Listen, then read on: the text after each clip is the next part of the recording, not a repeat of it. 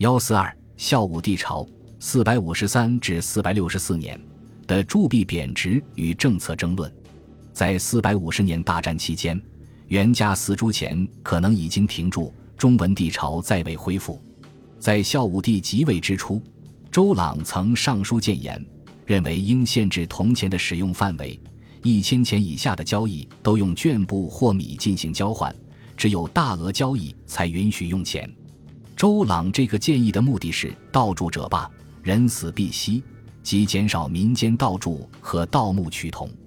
另外，周朗应当也是看到了四百五十年大战之后财政困难，关注铜钱的事业已经难以维持。但孝武帝政权采用的是一种完全不同的解决办法——铸造不足值的铜钱。孝武帝即位的第二年，孝建元年（四百五十四年）正月。宋政权重新开始铸造四铢钱，史称孝建四铢，但铸造时间并不限于孝建年间（四百五十四至四百五十六年），而是延续到了孝武帝后期的大明年间（四百五十七至四百六十四年）。和元嘉四铢钱相比，孝建钱的特点是虽名为四铢，但用铜量已经做了削减，铸钱形式薄小，轮廓不成。不成应是指钱之轮廓极不明显。在似有似无之间，官府用这种铜钱向社会支付时，还按照以往足值五铢或原价四铢的价格，所以获得了较多的盈利，以便维持战后窘迫的财政。即便如此，孝武帝政府还是受困于缺乏原料铜，难以铸造太多的孝建四铢。孝建三年（四百五十六年），尚书右丞徐元建议。允许犯罪者纳铜赎刑，以增加铜的供应。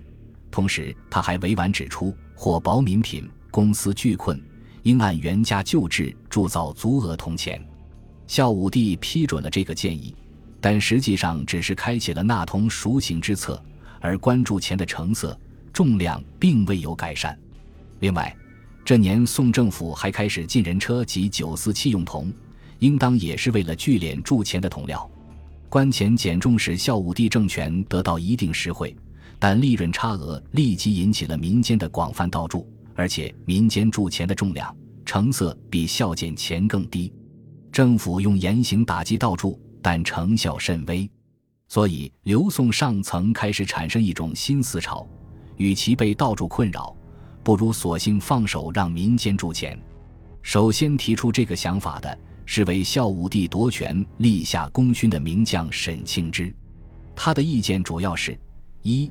允许民间按照孝建四铢的标准铸造铜钱，但必须在各郡县统一划定的钱数之内铸钱，并向政府缴纳所铸铜钱的百分之三十，其余归铸造者所有；二、对成色较好的旧钱（汉五铢、元嘉四铢等），标准是轮廓完备者。统一收归政府保存，不再进入流通领域。所谓官脸轮郭，藏之以为永保。三，以往民间盗铸的各种劣质铜钱都允许流通交易，但严厉禁止钱数之外的民间铸钱。沈庆之提出的其实是一个系统的铜币贬值方案，但朝中亦不乏质疑者，且质疑来自不同立场。文帝朝曾建议一大钱当两的刘义公的意见是：一，如果允许民间公开铸钱，能够经营此业的都是人士及豪门大族，他们肯定不愿搬到具有工商贱民色彩的钱署中工作；二，进入钱署铸钱要与政府分成，成色上也不能肆意掺杂使假，所以难以和盗铸之钱竞争；三。政府收敛轮廓完备的旧钱难以实行，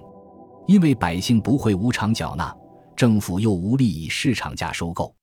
对于沈庆之的允许以往民间盗铸钱流通的意见，刘义公则表示赞同。此外，还有人建议把关注钱的重量再减轻到二铢，以便铸造更多的钱。文职出身的丹阳尹严俊对以上意见都表示反对。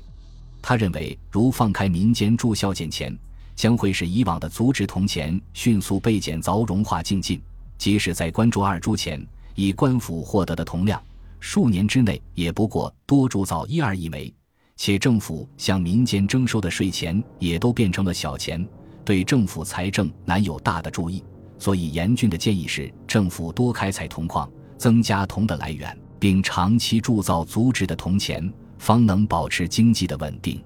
但以刘宋政权当时的财力，难以大规模开矿，所以各种意见都被搁置下来。之后的数年间，政府还在铸造不足值的孝建四铢钱，而民间违法盗铸的风气更盛。当时仅武康一县，因盗铸钱被处死就有数千人。经济发达的吴兴郡中，盗铸和捡凿铜钱盛行，太守也被牵连免官。